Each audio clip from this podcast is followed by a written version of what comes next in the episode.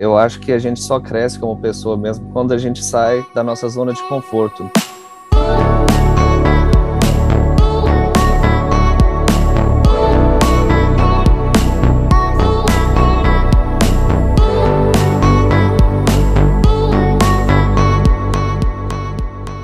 Bem-vindas, bem-vindos a mais episódio de Abrindo Caminhos, o podcast para quem busca ser a versão mais autêntica de si mesmo, quem busca abrir a cabeça, conhecer novas perspectivas. A cada semana eu trago pessoas que são referência em diversas áreas da vida e que buscam ser essa melhor versão e versão mais autêntica de si mesmo. E hoje a gente tem um formato diferente, temos duas pessoas, dois viajantes incríveis, Juliana Artuso e Bernardo Saus. A gente está falando de pessoas que abandonaram carreiras tradicionais se reinventaram nas viagens e hoje vive, a Juliana é uma tradutora, vive viajando o mundo, trabalhando de forma online, e o Bernardo, que era um advogado, virou um fotógrafo da National Geographic e hoje trabalha na Patagônia. E a ideia é compartilhar como essas experiências de viagem marcaram nós três e como as viagens impactaram de alguma maneira em quem a gente é hoje. Então, gratíssimo, Bernardo, gratíssimo, Juliana, por estarem aqui hoje no Abrindo Caminhos.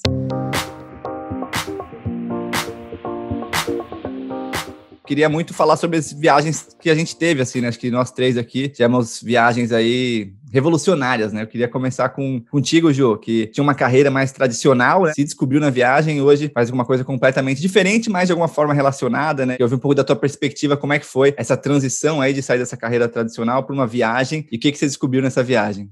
Nossa, o que eu descobri nessa viagem foi que eu podia fazer praticamente qualquer coisa, sabe? E assim, eu me formei em engenharia, porque eu morava numa cidade que tem uma faculdade muito tradicional de engenharia florestal, que é Piracicaba. E aí foi uma coisa mais de pressão da família, assim, meu pai é agrônomo e tal, daí tinha essa faculdade de engenharia florestal lá. E aí eu pensei, ah, eu não sei o que fazer, vou fazer isso aqui. Eu gosto de meio ambiente, vou fazer aquela coisa que muita gente faz, né, na carreira pega e escolhe um vestibular meio aleatório. E aí eu tive a oportunidade de ir para fora. Aí a primeira vez que eu fui para fora do Brasil foi em 2011, vou fazer 10 anos esse ano. E aí eu fui trabalhar numa empresa de mudas. Aí eu trabalhava na estufa, tava carregando vaso e fazendo as coisas, que é meio que uma experiência que eu viria a ter com a World Packers depois. Só que eu acho que a World Packers existia ainda, né?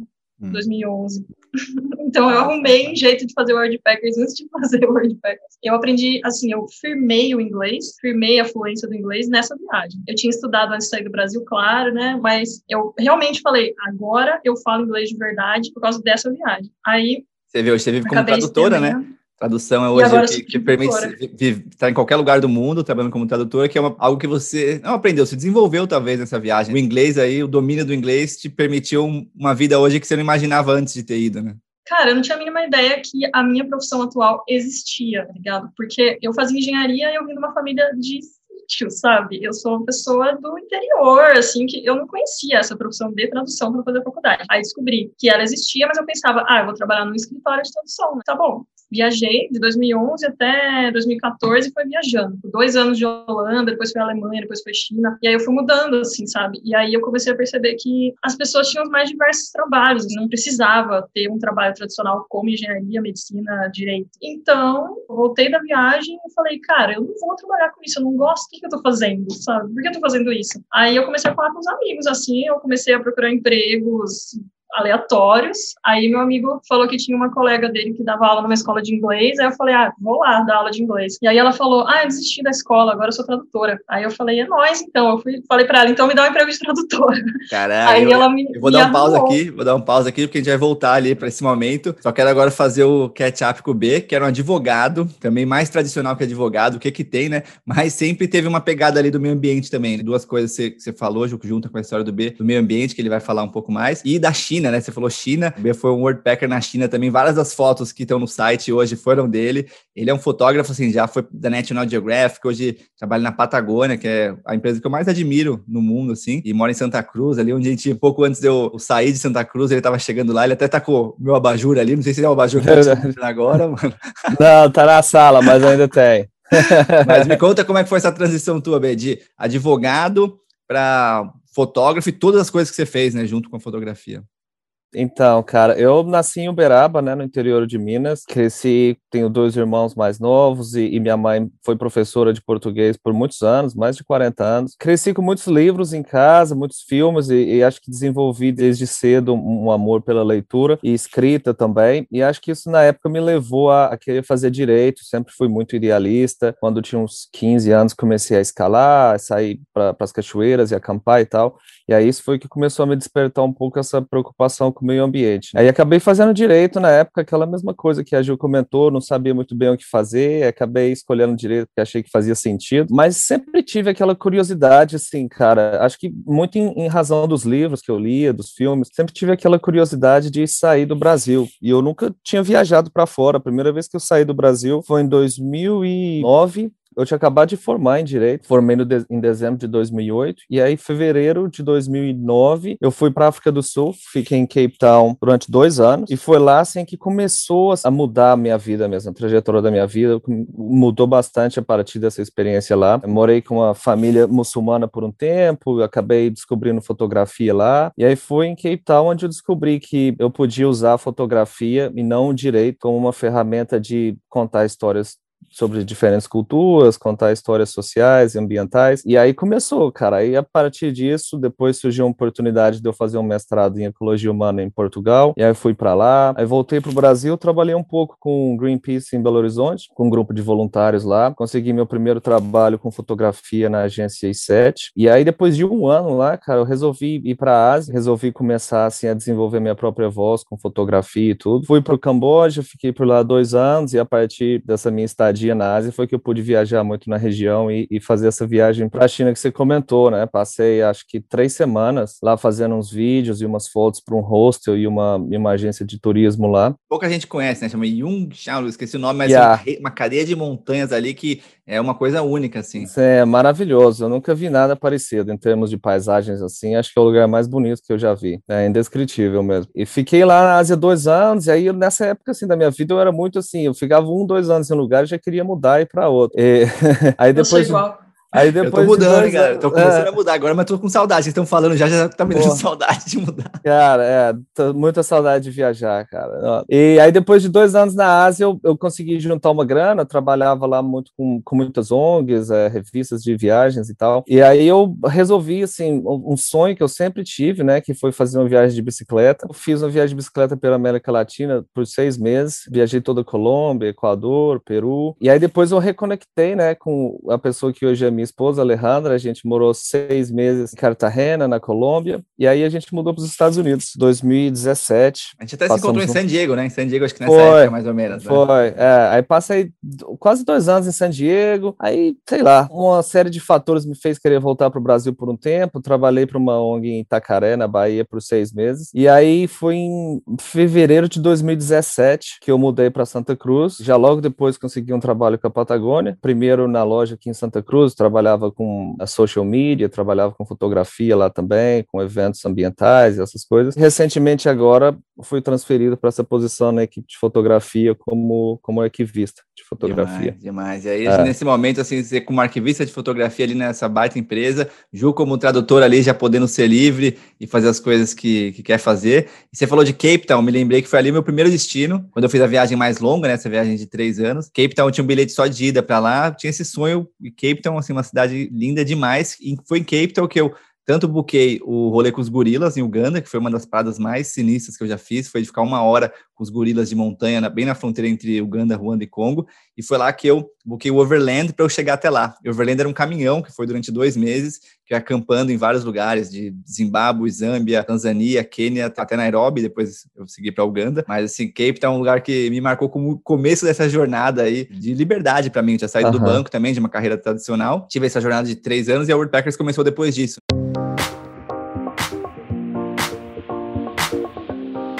Então, acho que a gente está falando aqui de três pessoas que saíram de uma carreira mais tradicional. Rolou uma ou várias viagens, né? Mais de 20 países, somado nós aqui, deve dar uns mais de 100 países aí, com certeza. E acho que não é pelo número, né? Mas é pela experiência, né? Pela intensidade das experiências. Você vai para um lugar só, não é assim, a quantos países você foi, quantos lugares você visitou, mas acho que a intensidade que você viveu a experiência. E eu queria perguntar para vocês, nessa nova, uma nova vida, assim, né? Que vocês têm, têm mais propósito, e tem essa liberdade maior, né? De tempo espaço, talvez. O que, que vocês sentem que manteve em vocês e o que, que mudou internamente, assim? Eu ajudo o exemplo do inglês, mas o que, que vocês veem que vocês são iguais antes e o que, que é diferente? Por exemplo, eu consigo perceber algumas coisas que, para mim, esse lance de vegetarianismo que a gente tá falando mesmo, pô, para mim não era, não era uma coisa que eu cogitava antes de viajar. Hoje é uma coisa que eu busco. O que, que vocês têm de exemplo de o que, que se manteve, o que, que mudou? Vou começar com você, Ju. Nossa, essa é uma pergunta profunda. Pô, antes da viagem, eu era bem mais. É uma coisa meio pessoal isso minha, assim, né? Mas antes da viagem eu era bem mais, bem mais quieta bem mais insegura e bem mais medrosa das coisas. Depois de viajar, de fazer wordpacker, de fazer couchsurfing, ficar na casa dos outros, pessoas que você não conhece, principalmente na Alemanha, que eu fiz muito couchsurfing lá, eu acho que eu parei de ter medo das pessoas, foi uma coisa que mudou muito, porque eu tinha realmente medo, assim, eu era bem mais tímida, e aí eu percebi que acho que tem mais pessoas boas do que ruins no mundo agora, pela minha experiência. Então, essa sensação de, cara, vai ficar tudo bem, você pode ir pro meio do nada, você pode fazer um negócio que você nunca pensou em fazer na sua vida e vai ficar tudo bem. Pode ser que dê um perrengue, pode ser que, né, você tem que fazer alguma coisa, mas você vai sair vivo e vai ser uma experiência. Então, tipo, eu me tornei uma pessoa mais confiante, assim, eu diria, assim, viagem. Mas não foi bem isso que você perguntou. Não, você isso perguntou mesmo, exatamente. Acho que você, você tocou num ponto excelente, assim, que, tipo, você tinha medo de pessoas e acho que a viagem te deu uma confiança. O Almir, no, no último episódio aqui do podcast, ele viajou de carona pela América Latina, foi para até o Chile de carona, viajou de carona na Bósnia, né? Foi da Turquia até, pô, nem lembro onde agora, de carona. Ele falou assim, cara, as, muita gente tem as coisas negativas da carona, que se tem medo, eu só tenho alegria e só pessoas boas eu conheci. Eu acho que tem umas confianças, assim, acho que carona é um exemplo, né? Mas falando de coisas talvez mais palpáveis para as pessoas, assim, né? Acho que carona acaba sendo um exemplo meio distante da realidade da maioria das pessoas que não tiveram ah, experiências de viagem, assim, né? De, de, se imaginar, assim, ou dos medos, né? Mas só você poder confiar mais e conhecer mais outros seres humanos, né? Que presente que, que isso foi já.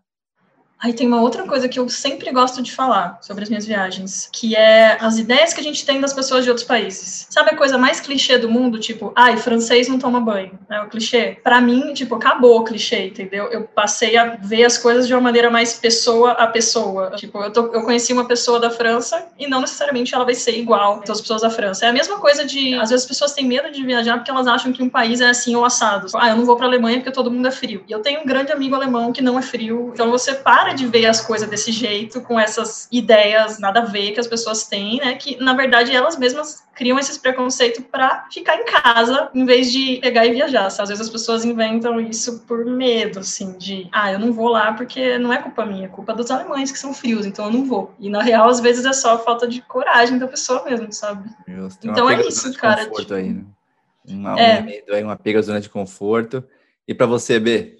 Tá, eu concordo com a Ju quando ela falou da questão de confiar mais nas pessoas, realmente. Assim, eu creio que, quando, por exemplo, quando eu fui fazer a minha viagem de bicicleta, o pessoal falava assim: não, você vai morrer, as pessoas vão te roubar e te assaltar e tal. Claro que poderia ter acontecido. E, e não é porque não aconteceu comigo que, que, esses riscos não existem, mas eu também concordo que a maior, grande maioria das pessoas são boas. Eu, assim, durante a minha viagem, tive pessoas que vinham, paravam de caminhonete, falavam: não, cara, tá tarde, põe a caminhonete, põe a sua bicicleta na caminhonete aí, eu te levo. E assim, foram os melhores encontros, cara. Eu, eu nunca recusei, porque para mim essa experiência viajando de bicicleta era mais sobre isso, para conectar com as pessoas. E para mim, assim, viagens como um todo, cara, antes de eu viajar, eu saí do Brasil pela primeira vez, eu já eu tinha já 24 anos. Eu creio, algo que eu manti desde então seria talvez assim a minha curiosidade de sempre querer saber mais de outras culturas, outras histórias, a questão dos livros, filmes, mas assim, abriu muito a minha cabeça para derrubar estereótipos, como a Ju mencionou, e ver que a vida, assim, cara, é muito mais ampla do que a gente imagina e me fez me dar conta de que eu acho, assim, que a gente tem uma obrigação moral com a gente mesmo de seguir, às vezes, os nossos sonhos e de pelo menos tentar, sabe? Assim, não quer dizer que a gente vai conseguir. Acho que, assim, a gente tem a obrigação com a gente mesmo. É o mínimo que a gente pode fazer para. Mas tem gente, assim, que, pra, que chega para você assim e fala assim: ah, mas você é sortudo porque, sei lá, você é um baita fotógrafo e você, pô,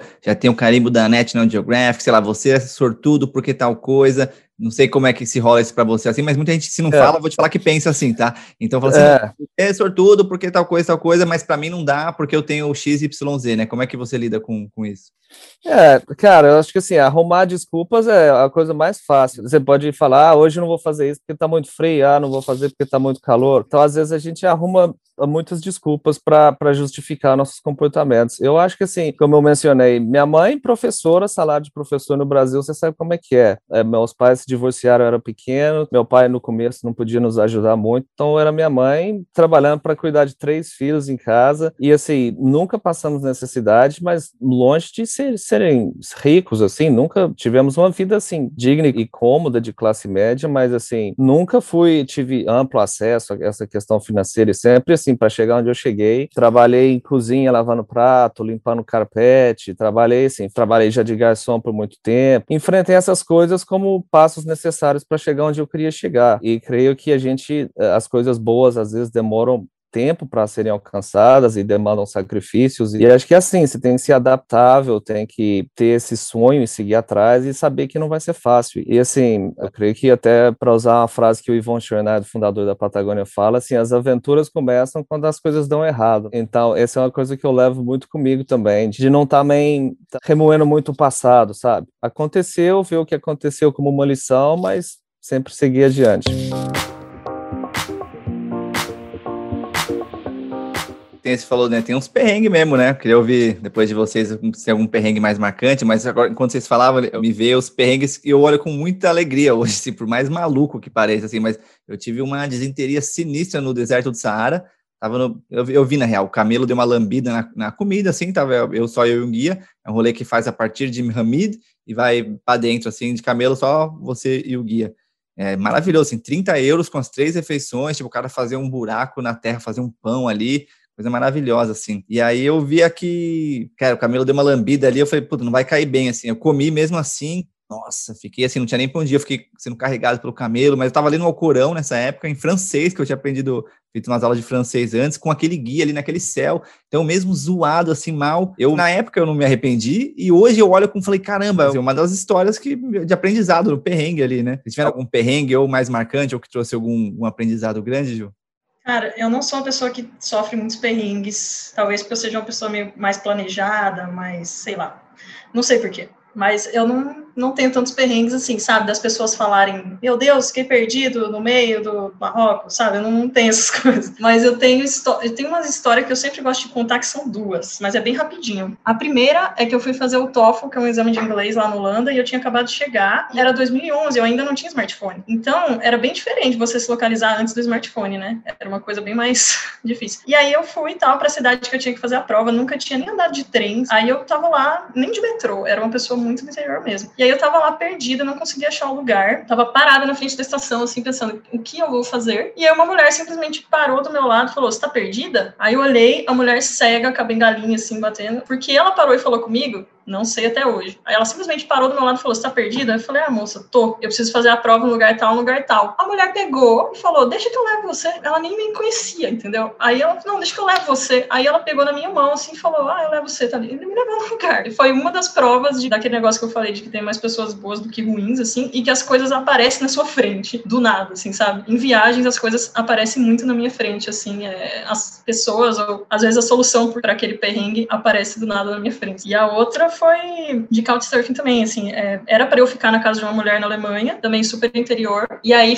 era Frankfurt, e Frankfurt tem mais de um aeroporto, né, e na minha cabeça só tinha um. Ah, vou, vou em Frankfurt, eu falei para ela, vou descer no aeroporto. Aí ela, ah, tá bom. Só que ela pensou em um aeroporto, eu pensei em outro. Aí eu cheguei duas da manhã, né, porque é aqueles voos mais baratos, eu numa cidade que eu não conhecia, nevando, eu com mochila nas costas e nada da mulher apareceu para me buscar. Aí eu fiquei lá, tipo, tá, o que, que eu vou fazer, o que, que eu vou fazer? E aí eu não tinha, não tinha telefone para ligar para ela, não tinha nada, eu dei um jeito de achar um computador, paguei lá no house, entrei no Couchsurfing e procurei o telefone dela. Liguei no orelhão. Aí a mulher acordou duas da manhã e foi me buscar no aeroporto. Entende? É isso, tá ligado?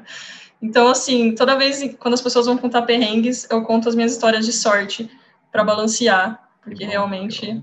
Que bom, e é isso, mas assim, talvez foi até um perrengue psicológico ali, né? Você deu um medo ali, né? de forma talvez não é um perrengue externo, né? Mas algum medo você passou e reforçou sua confiança depois, né? Nas pessoas. É, cara, você... tipo, eu não, por favor, termina, termina.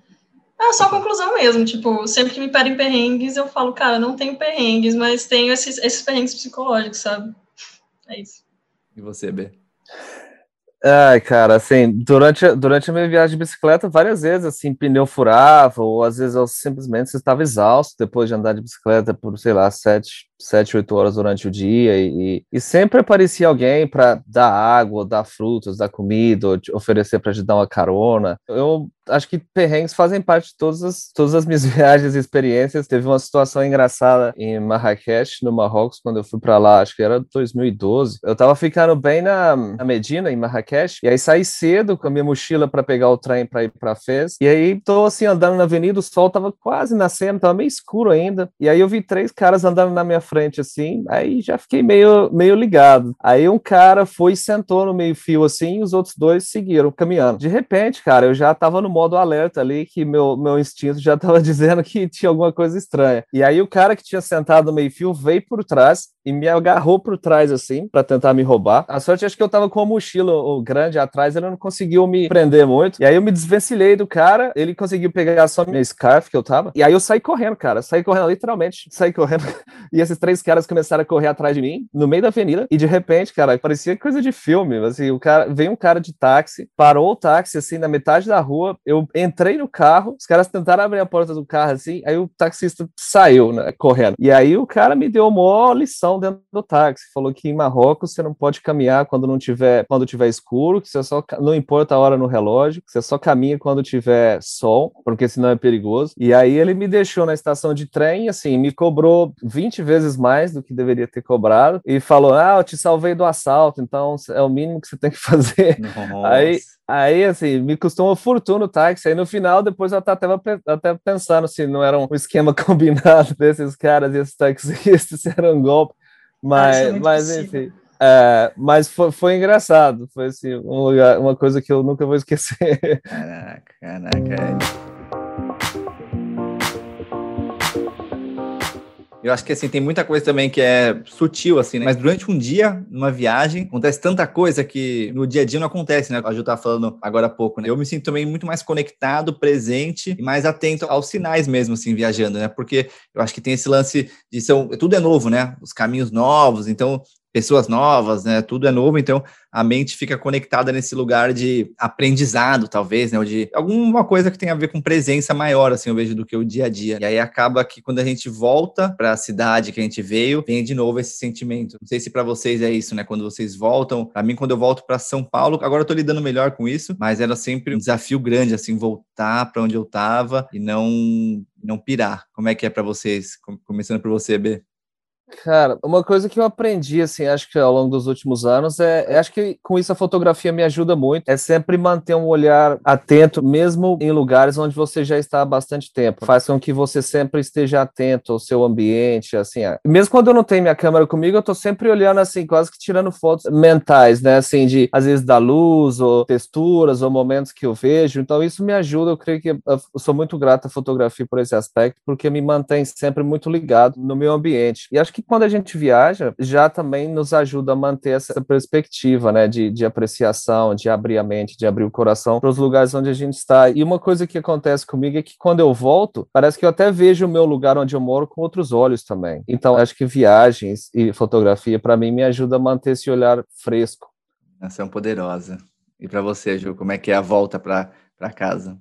Olha, todas as voltas que eu já tive, assim, tem aquele período que você fica com um restinho de visão de viajante, né? Que daí você olha para sua cidade e fala: caramba, eu nunca notei esse lugar aqui, nunca notei esse museu aqui. Você volta para casa com uma visão de viajante sobre a sua casa, que eu acho isso muito legal, sobre a sua cidade, sua região. Mas eu fico sempre, na verdade, depois que eu viajei por muito tempo e passei muito tempo com essa visão de aprender e com esse olhar de que você está sempre aprendendo algo novo, assim, esse olhar de descoberta que a viagem traz, eu acho que eu fiquei meio viciada nisso, assim, que a cada um ou dois anos eu quero me mudar para sentir isso de novo. Tanto que eu meio que não precisava morar aqui em Campinas. Eu estava lá em Piracicaba, tenho minha família lá em Piracicaba, e é uma hora uma cidade da outra. Mas eu queria, entendeu? Só para morar numa outra cidade, só para eu descobrir quais são os parques dessa cidade, quais são os museus dessa cidade, o que tem que fazer nessa cidade, qual que é a vibe, quem são as pessoas, como que é. E aí eu tenho esse meio que um vício de descobrir novas cidades, entendeu? Entendeu? E aí na pandemia o que eu encontrei foi, ah, vou viajar dentro do Brasil. Então eu vim morar aqui e tal, com amigos pessoas conhecidas e provavelmente assim, pós-vacina eu vou estar mudando de novo. Uma vez que eu me tornei nômade, eu meio que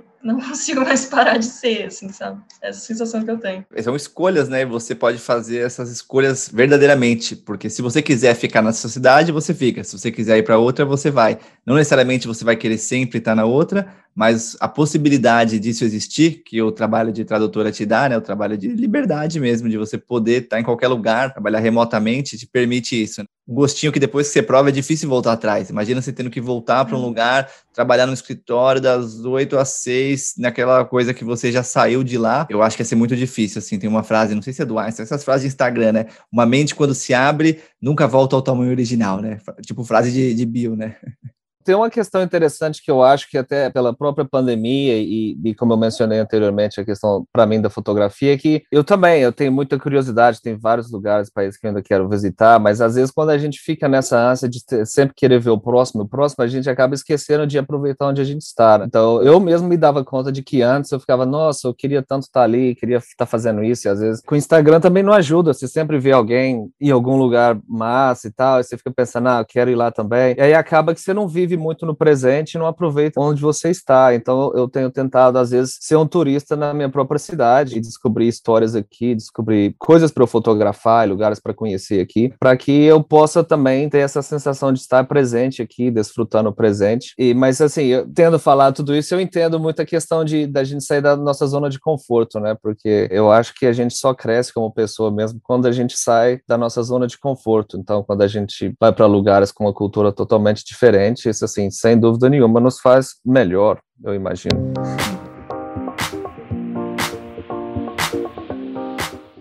E você foi para um lugar completamente diferente, que é um lugar na China, eu lembro que foi, caramba, é. aquelas fotos, aquela... Imagino que a galera nem falava inglês ali, como é que foi o... É. O que você fazia exatamente lá, como é que era a tua rotina nessas três semanas? Cara, eu fiquei então, eu fiquei hospedado no, no hotel, que era também do, do mesmo dono dessa agência de turismo para qual eu estava fazendo essas fotos e esse vídeo. Eles foram muito legais, me emprestaram uma moto para poder usar durante o meu tempo lá. E tinham uma ou duas meninas que trabalhavam lá e que me ajudavam como guias, né? Porque assim, é uma região mais no interior, então pessoas realmente não falavam inglês, as placas, assim, nada, não tinha nada em inglês. Então, assim, eu sou muito grato pela ajuda que o, os meus hosts me deram lá, porque sem eles acho que teria sido mais complicado e teria, é, não teria tido o mesmo sabor que eu tive, né? Com a ajuda dos locais lá. Eu acho que assim, mesmo quando a língua talvez é uma barreira, a gente fala com as mãos, a pessoa consegue sentir a sua energia. Então, acho que às vezes mesmo a gente consegue se comunicar mesmo sem palavras mesmo. Hum, hum. E ajuda também. Pra mim foi a, a mesma coisa na China. É, isso eu ia falar a mesma coisa, que pouquíssima gente falava inglês, né? Eu fui lá estudar com uma bolsa da iniciativa privada aí, e daí eu fiquei três semanas também, três semanas e um pouquinho mais. E aí a gente visitou Xangai e Pequim, e tem algumas áreas da cidade que são bem turísticas e tem as outras áreas, né? E daí a gente queria ir nas outras, é claro. E aí foi isso, foi um grupo de amigos, a gente ficava andando por Pequim, assim, sabe, sem guia, sem nada, e foi uma das experiências mais loucas, assim, porque praticamente ninguém falava inglês. E a gente, tipo, não, vamos, vamos comer um espetinho de rua, vamos no restaurante, vamos onde for, porque é simplesmente muito incrível, assim, sabe? Sei lá, eu nunca imaginei que eu fosse para a China na minha vida, sabe? E aí conquistar isso e estar na China e olhar em volta e falar, meu Deus, estou na China, foi uma coisa completamente surreal para mim, assim. Né? Então foi uma experiência muito boa, cara. Eu nunca fui, nunca fui, tenho vontade, tenho vontade de ir para a China.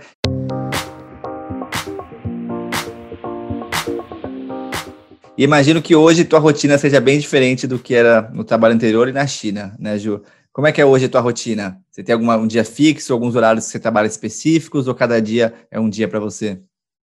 Cara, cada dia é um dia para mim e eu sou muito feliz com isso, assim porque eu não, te, não tenho uma empresa que eu trabalhe fixo, né? Eu acho que a WordPackers é a empresa que mais me passa coisas fixas atualmente, de, de redação agora, né? De SEO e redação. Mas de tradução, claro, tem alguns clientes que estão sempre ali, mas eu trabalho por task, então apareceu o trabalho, eu mergulho naquele trabalho e faço ele até o final. Aí acabou, eu falo, pô, agora eu vou tirar uma folga. Seja segunda, seja terça, seja domingo, seja como for. Então, tipo, semana passada, a minha amiga mandou uma mensagem no WhatsApp e falou: Nossa, eu tô muito cansada, sabe? Quarta-feira à tarde, tô muito cansada, vem aqui em casa. E aí, mais uma vez, eu me vi muito feliz pensando, nossa, eu posso fazer isso, saca? Eu posso tomar a decisão de quarta-feira, duas da tarde, parar de trampar e ir na casa da minha amiga, sabe? É lógico que eu tenho demanda e tenho data para entregar as coisas, é óbvio, né? Que temos os as coisas normais da, da vida de trabalho, né? Tem data, tem coisa para entregar. Mas essa coisa de não ter ninguém falando, você precisa chegar aqui 8 da manhã e você só vai sair daqui 6 horas, porque senão você não vai receber, sabe? Hoje em dia eu acho isso muito absurdo. Eu não conseguiria mais trampar no escritório hoje, porque não faz sentido para mim que eu seja obrigada a ficar num lugar, né, para fazer o meu trabalho e só estar naquele lugar porque é a norma, porque a pessoa precisa estar tá me vendo trabalhar, sabe? Eu acho isso muito, para mim hoje em dia é muito estranho. E aí tava conversando até com a Aline do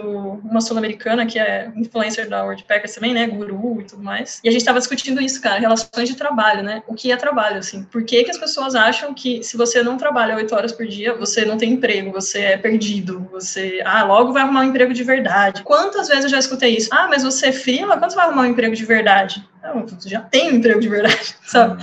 Sem melhor então, que o emprego, né? Você fala assim, eu já passei desse nível do emprego, galera. Vocês estão. Primeiro que assim, a palavra era, sei lá, vocação, depois virou emprego, trabalho, trampo. Hoje em dia, assim, então, Fala assim, eu já tô, eu tô no outro nível, galera.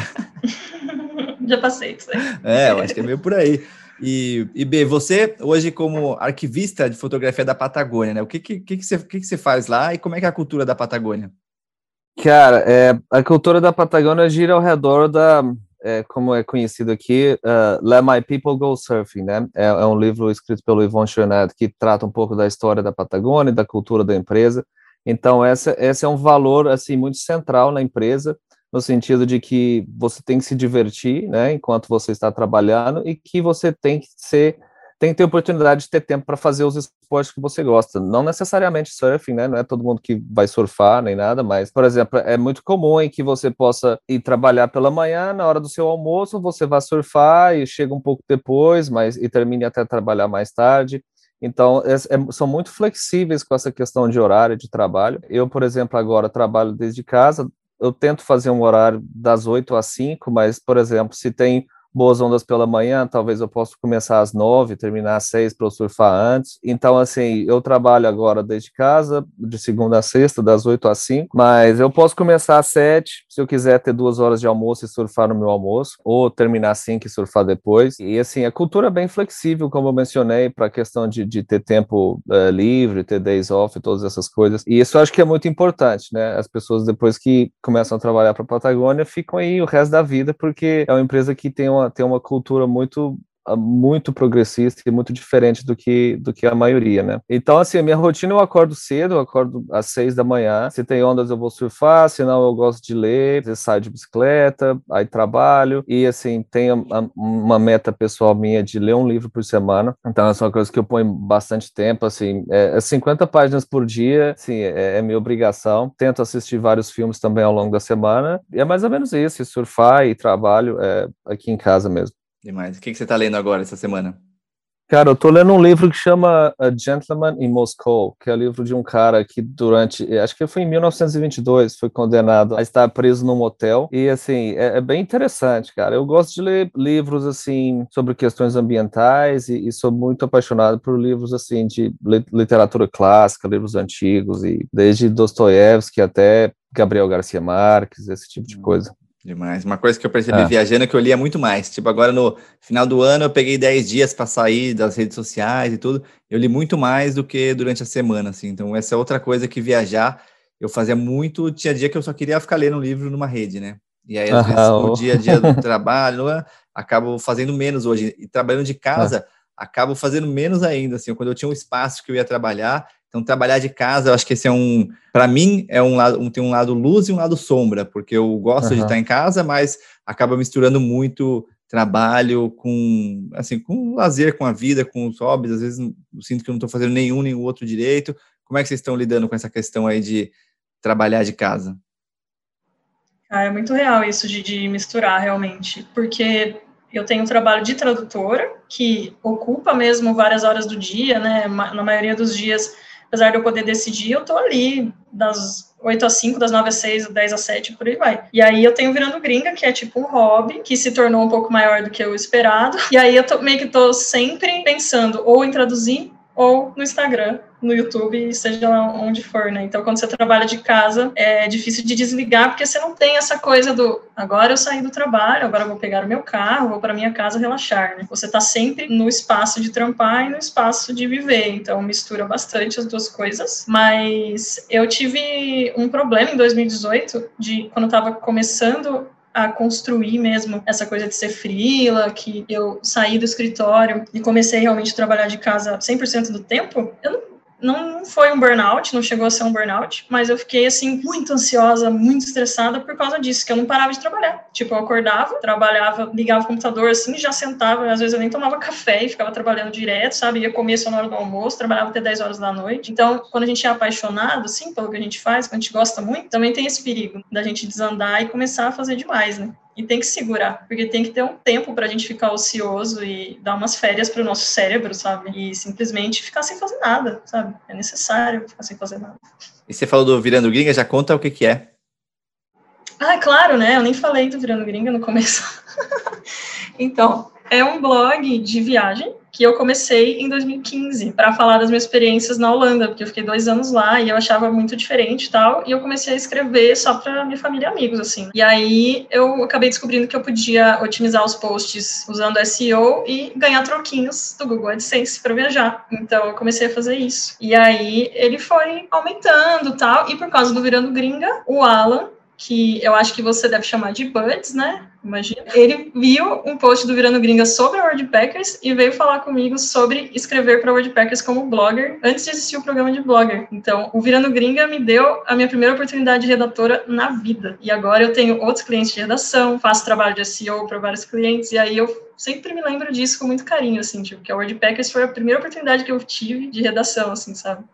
Entendi. Mas, enfim, é isso. Aí o Virando Gringa ainda é um hobby hoje em dia, mas eu já consegui fazer muitas coisas com ele. Eu fiz uns encontros no SESC, ao vivo, antes da pandemia, vários encontros, assim, sobre vários assuntos diferentes, tipo, mulher viajando sozinha, estudar no exterior, trabalhar no exterior, fazer voluntariado. Então, todas as coisas que eu já fiz na vida, em termos de viagem, a gente fez um encontro no SESC sobre essa que coisa, demais, sabe? Então, foram vários encontros. E aí é isso agora, eu tô tocando ele aí como hobby e trabalhando bastante. Demais. E, e mas a ver sua amiga aí, né? Quarta-feira você combinou que ia, que ia ver sua amiga, né? Quarta passada, né? Duas da tarde ali, senão deixa de, de fazer as coisas que você gosta aí. E para você ver é. como é que tá sendo? Cara, eu até me considero bastante disciplinado com relação a trabalho horário, essas coisas todas, mas uma, uma coisa que eu tenho reparado é que a cozinha está sempre suja, cara. Eu acho que passando mais tempo em casa, eu tô sempre ali cozinhando e tá na hora do almoço, você vai fazer almoço, depois lavar louça e tal. E às vezes eu acordo e é a mesma coisa com café da manhã e jantar, e eu falo, nossa senhora, nunca vou conseguir manter essa cozinha limpa. E aí eu até penso que eu tô ficando mais velho mesmo, porque quando você vai ficando mais velho, é o que você quer ter, né, cara? Uma casa organizada, uma cozinha limpa nessa também, tô nessa também. Eu quebrava muito a louça, mano. Ficava pensando muita coisa, eu quebrava muita louça. É, cara. Ficando mais tempo em casa, eu tava quebrando quase a casa inteira de louça. Eu acho que, na verdade, lavar louça até é meio terapêutico, assim, cara. Porque às vezes eu, eu, é um tempo que eu tenho para pensar em certas coisas e ter ideias. Eu lembro que quando eu estava fazendo meu mestrado, assim, eu tinha umas ideias, assim, de coisas que eu tinha que escrever. Quando às vezes eu estava lavando louça, eu pegava um caderno, anotava. Eu achei engraçado. Demais. E hoje você tá, né, como você falou, numa empresa que tem uma cultura super legal, mas acaba tendo ali os dias, os horários, uma empresa que às vezes muita gente fica muito tempo, né? Você fica uhum. pensando nisso, será que eu não vou voltar a ser nômade um dia? Será que esses pensamentos passam assim, medos ou você tá tranquilo em relação a isso? Cara, eu acho que agora finalmente eu achei, tô num momento mais tranquilo e assim, eu, eu passei, eu diria 10 anos da minha vida assim bem inquieto com relação assim a onde morar e sempre queria estar tá mudando. Hoje em dia eu creio que eu estou muito contente com, com a situação de vida que eu tenho agora, adoro Santa Cruz. Quero obviamente seguir viajando e fazendo meus projetos pessoais com fotografia, mas não me vejo assim querendo viver com a minha mochila nas costas viajando por aí mais. Eu, eu estou muito contente de trabalhar com uma empresa cujos valores são muito alinhados com os meus, que esse é um, é um fator importante. Eu não trabalharia em algum lugar em que fosse muito uh, desassociado da maneira que eu vejo a vida. Então, estando na Patagônia me dá essa tranquilidade de, de assim, financeira, né, por um lado, e a, e a tranquilidade, assim, de, de estar num lugar onde eu me sinto em casa, onde eu sinto que os meus valores pessoais e profissionais uh, estejam alinhados. E, assim, daqui para frente eu penso, assim, fazer projetos pessoas de fotografia eh, durante férias e essas coisas, mas não, não penso assim em virar nômade de novo, não. Sim, sim, sim, Eu me vejo nesse lugar também, assim, aqui morando no litoral de São Paulo, e achei um lugar que eu consigo equilibrar natureza, surf, trabalho. Então vejo que é uma fase, né, ainda mais agora com a paternidade chegando. Pô, é parabéns, cara. Grata, grata. Luninha tá chegando. Que demais. E, e, aí eu vejo que dá saudade às vezes, quando eu vejo pô, essas, vocês contando essas histórias assim, e, mas ao mesmo tempo eu penso bem, falo assim, nesse momento da minha vida, é isso, talvez daqui a um tempo mude, né? Eu tenho alguns amigos que têm viajado com filhos também, de van, de carro, de avião, de tudo. Eu vejo que depende do momento da vida mesmo. Nesse momento da vida, tá me ressoando e me fazendo sentido isso.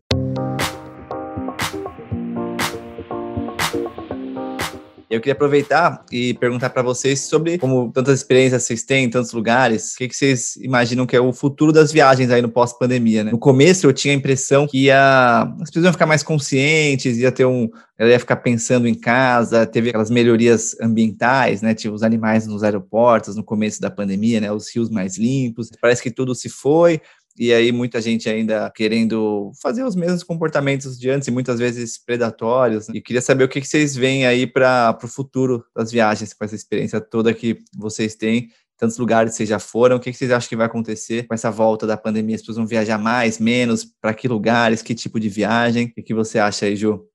Eu acho que vai ter uma parcela das pessoas que vai querer muito voltar ao normal e fazer tudo do mesmo jeito, que tem muita gente falando isso, né, de voltar ao normal, voltar ao normal. E tem uma, uma parcela de pessoas que sabe que não tem mais normal, porque a pandemia é o resultado dos impactos ambientais que a gente tem como população na Terra, né? Então, provavelmente a gente vai ter outros problemas similares à pandemia, ou talvez outras pandemias, né? Aí as pessoas precisariam se ligar um pouco mais e ter mais consciência ecológica daqui para frente, mas eu não sei se elas vão fazer isso. Porém, eu tenho percebido uma tendência de viagens mais humanizadas, assim, né, de experiência em vez de só uma viagem qualquer, né, assim, as pessoas parecem estar valorizando mais o local e a experiência mais genuína, parece que o slow travel tá mais forte, assim, né, do que aquela viagem de mochilão, de vou fazer um checklist aqui e, e, passar por vários países e nem conhecer nada. Eu tenho essa impressão de que as viagens vão ficar mais lentas, porque talvez, né, as pessoas tenham, mudem de visão, assim. O que eu quero dizer com isso? As pessoas que sabem que a gente pode ter outra pandemia, que a gente pode ter outros problemas por causa do, do jeito que tá o meio ambiente hoje, talvez elas viajem de outras formas, sabe? De pegar um Airbnb em vez de ficar no rosto. Então, talvez a pessoa passe a viajar de um jeito mais longo prazo, de ficar num lugar por mais tempo e conhecer mais aquele lugar, porque essas viagens te dão mais controle sobre o que está sendo feito, né? No espaço que você está ficando. Então, quando você fica no Airbnb, você tem mais controle sobre a limpeza dele, sobre quem entra e quem sai. Então, eu acho que é uma tendência as pessoas fazerem viagens mais profundas, onde elas possam, tipo, ter mais controle sobre o lugar que ela está ficando, sabe?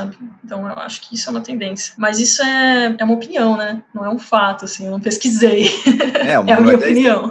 O que mais tem hoje em dia é isso, né? Um monte de gente dando opinião, mas assim, todo mundo tem o mesmo conhecimento, eu vejo assim, tem, cientistas sabem mais sobre um, um, tópico específico, né? Mas hoje em dia, com as polarizações, é tanta gente falando, e por isso que eu acho que é tão importante essa visão, que eu compartilho dessa mesma visão que você. Eu acho que quanto mais gente compartilhar e acreditar nisso, mais chance a gente tem de disso acontecer, né? E você, B, o que, que você tá vendo? Cara, é assim, com toda honestidade, eu nem sei se eu tenho uma resposta para essa pergunta agora, ou na verdade minha resposta seria longa demais, porque acho que é uma pergunta assim muito complexa em vários níveis, né? É uma Por exemplo, enorme. Uhum. a questão é sem pressa, viagem... pode, pode responder a versão longa. A primeira questão de viagens em si, eu creio que sim, uma grande parcela assim, da, da população mal consegue esperar a hora de poder viajar de novo. Eu incluído aí, assim. Tava lendo um artigo da National Geographic esses dias falando que viagens deveriam ser consideradas um direito fundamental das pessoas, né? E no sentido de que do bem que nos faz. Assim, não creio que viajar por si só abre a nossa mente, nos torna pessoas melhores, abre os nossos corações, porque muita gente às vezes é, viajam para vários lugares, mas continuam com pensamentos muito assim retrógrados, né? Mas eu acho que se você viaja com a sua mente, os seus corações abertos, e, sim, isso pode te fazer uma pessoa melhor e, e para que você possa contribuir de uma maneira melhor para a sociedade, para o meio ambiente. Então, sobre viagens, eu creio que sim, a pandemia já mudou bastante, né? O cenário do turismo e, e, vai continuar impactando e mudando. Creio que muita gente já não vê a hora de poder viajar de novo, outros talvez ainda vão estar um pouco mais é, reticentes em viajar no futuro próximo. O que eu espero, eu espero que essa pandemia tenha servido, pelo menos assim, para a maioria da população e para governos e empresas a, a, verem assim como estamos é, interconectados, né? A ver como impactos é, em uma região podem ter consequências no mundo inteiro. E assim, em questões ambientais, tudo está interrelacionado. Então, acho que chegou o momento da gente ter uma, uma perspectiva menos egoísta, menos materialista, menos individualista e pensar mais na coletividade, né? No sentido amplo, assim. É engraçado, às vezes eu vejo notícias do Brasil, às vezes, atualmente, assim, me dá muita tristeza ver como valores até como generosidade tem uma luz negativa para uma grande parcela da população, né? Ah, você quer ajudar o próximo, você já virou comunista, já me manda para Cuba, o que tem de gente me mandando para Cuba, cara, você não imagina. Ah, e direto as pessoas mandam para Cuba também, é, é qualquer coisa assim, agora. É, é... é, bizarro. Hoje em dia, esse é o momento histórico em que estamos. Né? Hoje em dia, você se preocupar com justiça social e questão ambiental e aquecimento global, você é taxado como comunista, né? Então, assim, até ler livro hoje em dia é coisa que, se brincar, você não pode mais. É, é velho, tá, tá num nível meio complicado, né? E eu, nossa. Assim, é, desculpa, é. eu te interrompi. Não, não, pode, pode, pode seguir. Não, é assim, uma questão assim que quase que eu não consigo compreender. Não consigo, né, na verdade. É, me dá um pouco de preocupação pelos rumos do país. Estou longe e tal, é, mas fico triste em ver. Você quer completar alguma coisa ali, Ju?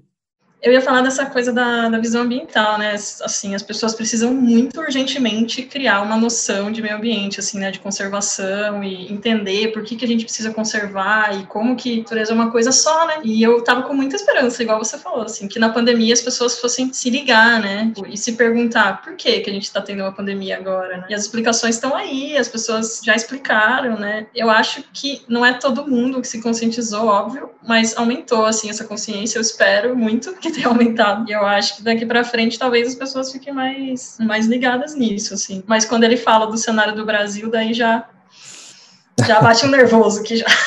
então, sei. verdade, verdade. É, é, acredito que tem uma esperança, né? Gostei do jeito que o Denis, numa entrevista aqui no podcast, trouxe. Eu não sou otimista nem pessimista, mas sou esperançoso. Porque se o otimismo, se a gente for otimista, às vezes sem baseado em dado, em dado é ignorância. Se a gente for pessimista, a gente vai estar tá sofrendo aí, vai estar, tá, mas assim, a esperança é uma palavra e ação, né? Assim, que a gente pode agir. Exatamente. Acho que assim, o que a gente está é, levando consciência, levando essas ideias, esses pensamentos para frente, eu acho que é uma forma disso. Acho que quando você viaja, você encontra, através dos encontros e do, de tudo que acontece, é uma forma disso. Através da fotografia, através da tradução, através do. Qualquer coisa que você faça na vida, acho que você pode levar essa mensagem, você pode levar essas conversas para todo mundo, né? Eu acho que essa ideia nas famílias, né, nos grupos de WhatsApp. Falar para tia, né? É. Falar com carinho aí.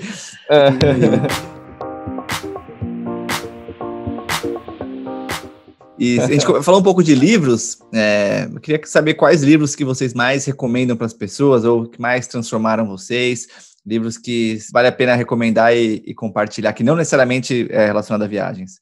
Começar com você, então, Bernardo. Cara, é, poderia mencionar vários, mas um que me marcou bastante, que assim me influenciou até depois, anos depois, fazer minha viagem de bicicleta, foi a, As Veias Abertas da América Latina, né, do Eduardo Galeano. Assim, Eduardo Galeano é um dos meus escritores favoritos, assim, muito embora ele tenha falecido, eu imagino que a escrita e a obra dele, assim, vai viver para sempre. Então, esse é um bem marcante para mim. Eu, eu, diria que acho que o primeiro livro que eu acho que eu li na vida, que minha mãe me deu na época, foi o do Robinson Crusoe. Então, esse também eu sempre vou lembrar. É, logo depois, acho que foi Don Quixote também. E assim, mais recentemente, um livro que eu sempre quis ler, mas por, por diversos motivos eu não me sentia preparado para ler, eu não sei, mas que eu li recentemente e que assim que me marcou muito foi Os Miseráveis do Vitor Hugo, que eu acho que outro assim também que que todo mundo deveria ler. Assim, as lições de humanidade e de busca pela justiça que estão aí nesse livro são assim atemporais. Uhum. É, então acho que seriam esses que eu mencionaria agora. Ótimas recomendações aí. E você, Ju?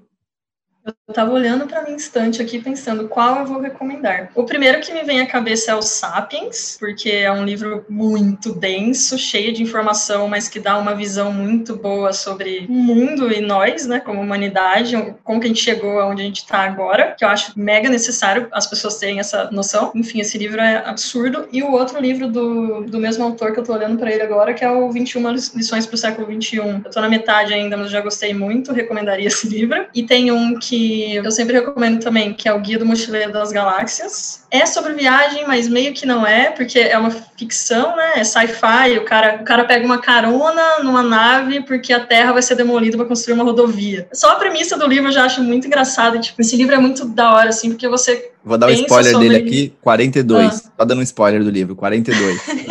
só isso, só vou falar isso. Enfim, esse livro eu recomendo ele o tempo todo para as pessoas, porque eu acho ele muito demais. Assim. Tem um livro que ele falou dos clássicos, né? Um dos clássicos que eu mais curto é Incidente em Antares. Vocês lembram desse livro? Não lembro.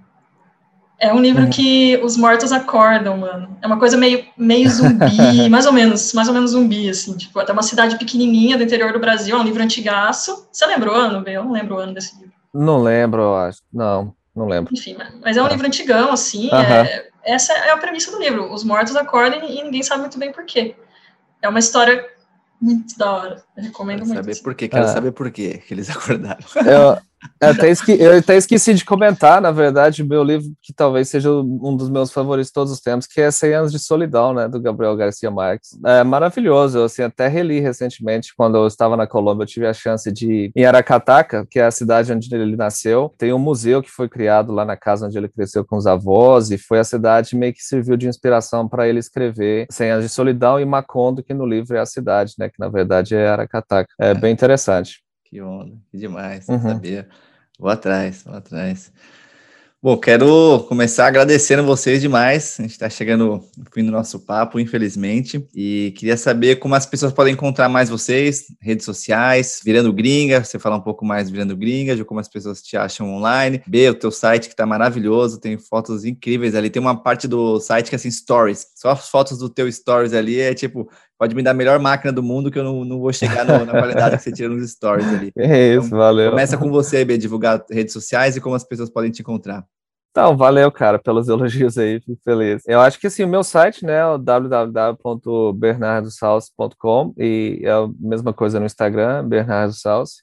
Com L? É, é, com L, S-A-L-C-E. Tento, talvez, já, já fui mais ligado no Instagram, para ser honesto, já postei mais. Eu ainda posto, ainda tento manter atualizado, mas é, Estou tentando dar um pouco mais de atenção ao meu site, realmente. Posto algumas coisas no blog que eu tenho no, site, no, no meu site. Eu criei uma página no Instagram que se chama Exposition Latinx. Posso te mandar o link depois. Sim, que a ideia dessa página é promover a América Latina através do trabalho de fotógrafos latino-americanos. Então, eu tenho passado muito tempo é, pesquisando sobre fotógrafos é, latino-americanos, tanto do passado como contemporâneos. Tenho feito, às vezes, mini entrevistas com ele, postado fotos dos fotógrafos nessa página. E tem sido um exercício bem interessante para mim descobrir mais do trabalho de, de fotógrafos da América Latina, né? hum, né? Demais. É, Vou olhar. Uhum. Vou olhar, não estava acompanhando esse ainda. Vou olhar os outros, eu acompanho todos aí de vocês dois. Boa, a gente vai colocar os links aqui também. Uhum. Você, Ju? Vocês podem me encontrar no virandogringa.com.br, no Instagram ou no site. E para trabalho de tradução é o jpatranslations.com. E no LinkedIn, Juliana Artuso. Então é muito fácil de me encontrar. Bota Virando Gringa, Juliana Artuso, que vocês vão me achar. Queria terminar com uma. A gente falou um pouco sobre questão ambiental, sobre conscientização das pessoas. Queria que vocês passassem uma mensagem para quem está. Se vocês pudessem juntar todo essas, esse ceticismo, essas dúvidas das pessoas que representado por uma pessoa, o que, que vocês falariam para essa pessoa sobre hábitos, pensamentos, o que está acontecendo no mundo de fato? Que recado vocês dariam? Se vocês pudessem dar um recado para todas essas pessoas que, sei lá, não acreditam, que estão contribuindo, todos nós de alguma maneira, né, com desastres ambientais e falta de conscientização ambiental social que, que, você, que mensagem você levaria para essa pessoa, Ju? Cara, eu falaria para as pessoas ir viajar, conhecer o mundo, meditar e fazer terapia. como poderoso, como poderoso. É o tridente de Shiva aí, essas três. que daí o resto vem junto. Hum. O resto vem, a consciência Meditação, terapia, si... viagem. Meditação, terapia, é. viagem. Poderoso, como poderoso, uhum. como poderoso. E você, B? Que bom. Cara, assim, acho que um, um ponto importante é pensar que o que nos une e que nos conecta como seres humanos é mais forte e mais numeroso do que qualquer coisa que possa nos diferenciar. Outro ponto seria a questão, de fato, de ver o meio ambiente como, de fato, a nossa casa, né? Por exemplo, vai ser um, vou te dar um exemplo aqui meio grotesco, mas você não, imagina se dia após dia você tirasse um tijolo da sua casa. Vai chegar um ponto que você vai estar sem casa. E eu penso que, assim, por questões ambientais, talvez é mais difícil de mensurar os impactos de, de mudanças ambientais, de aquecimento global, às vezes demoram anos e são, assim, assim, teoricamente imperceptíveis, né, muitas delas, as pessoas não têm essa dimensão, né, dos danos que estão sendo causados, mas assim, seguindo as projeções, em 2050 vai haver mais plástico do que peixe nos oceanos, né, assim, então assim, é um dado, assim, que nos deixa, assim, aterrorizados. Então, eu imagino que a gente, de fato, tem que ter um pouco mais de, de consciência ambiental, no sentido de trabalhar para cuidar dessa casa comum que a gente compartilha, né, e a pandemia veio também para nos relembrar de que estamos todos conectados, algo que surge na China ou em qualquer outro país do mundo, em breve, assim, tem impactos, assim, globais, né? Uhum, uhum. Demais, excelentes lembretes aí. Maravilha, Ju B. Gratíssimo pelo tempo, pelos aprendizados, pela troca. Estamos conectados aí. Valeu demais. Muito obrigado por chamar. Valeu, cara. Muito. Gratíssimos por terem escutado a gente. A cada semana aqui no Abrindo Caminhos, a gente traz pessoas que são referências em diversas áreas do conhecimento e que buscam ser a versão mais autêntica de si mesmo. Nesse momento dessa temporada, a gente está falando das viagens transformadoras e do poder que tem de se deslocar do espaço-tempo para rever as perspectivas. E Bernardo e a Ju deram uma aula para a gente aqui hoje dos aprendizados que a viagem pode trazer. Então, se você gostou, continue esse papo com a gente no Telegram, comenta no YouTube, no Instagram a gente está em todas as redes aí, pronto para trocar. Valeu demais, galera! Ih!